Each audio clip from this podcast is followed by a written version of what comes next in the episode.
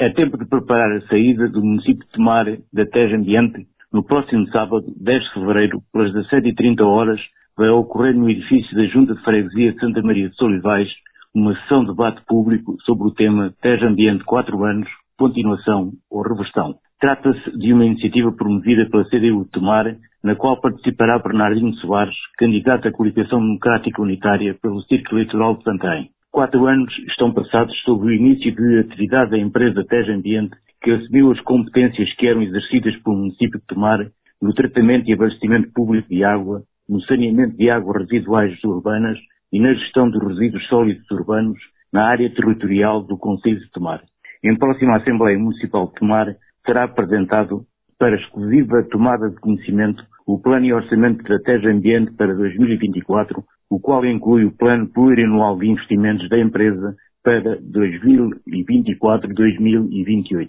Este é um momento oportuno para os utentes servidos por estes importantes serviços públicos municipais residentes em Tomar avaliarem o desempenho no Conselho da Teja Ambiente ao longo destes anos de atividade e, em simultâneo, refletirem sobre as perspectivas de ação que a empresa aprovou e se propõe implementar para o período temporal 2024-2028. Dizer desde já que, do nosso ponto de vista, em termos conceptuais, a propriedade dos sistemas e a gestão de abastecimento e tratamento dos serviços de água e saneamento, bem como dos resíduos urbanos, deve ser decidida pelas autarquias. Olhamos para alguns aspectos do percurso da vida da Teja Ambiente. A opção política de agregar numa empresa intermunicipal sistemas em baixa dos municípios de Mar, Lourenço, Sardual, Mação, Freire de Dezer e Barquinha começou por ser justificada por uma eventual exigência para acessos a fundos comunitários, ideia que nunca foi comprovada e que o tempo se encarregou de mostrar que era falsa. Também o estudo de viabilidade económica ou financeira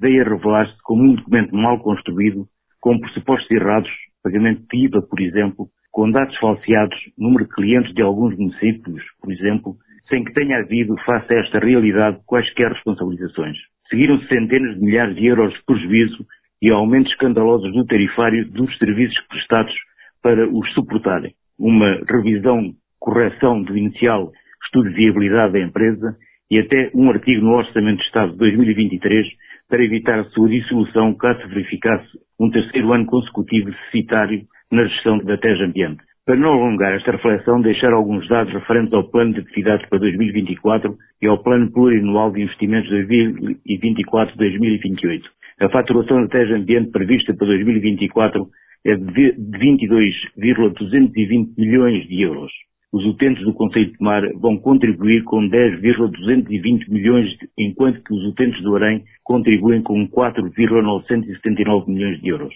Os investimentos previstos para o Conselho de Tomar em 2024 são da ordem dos 2,854 milhões de euros, enquanto os previstos para o Arém são da ordem de 3,501 milhões. Os investimentos previstos para o período de 24 e 28 são para tomar na ordem dos 8,264 milhões de euros, enquanto, porém, estão previstos 13,15,28 milhões de euros.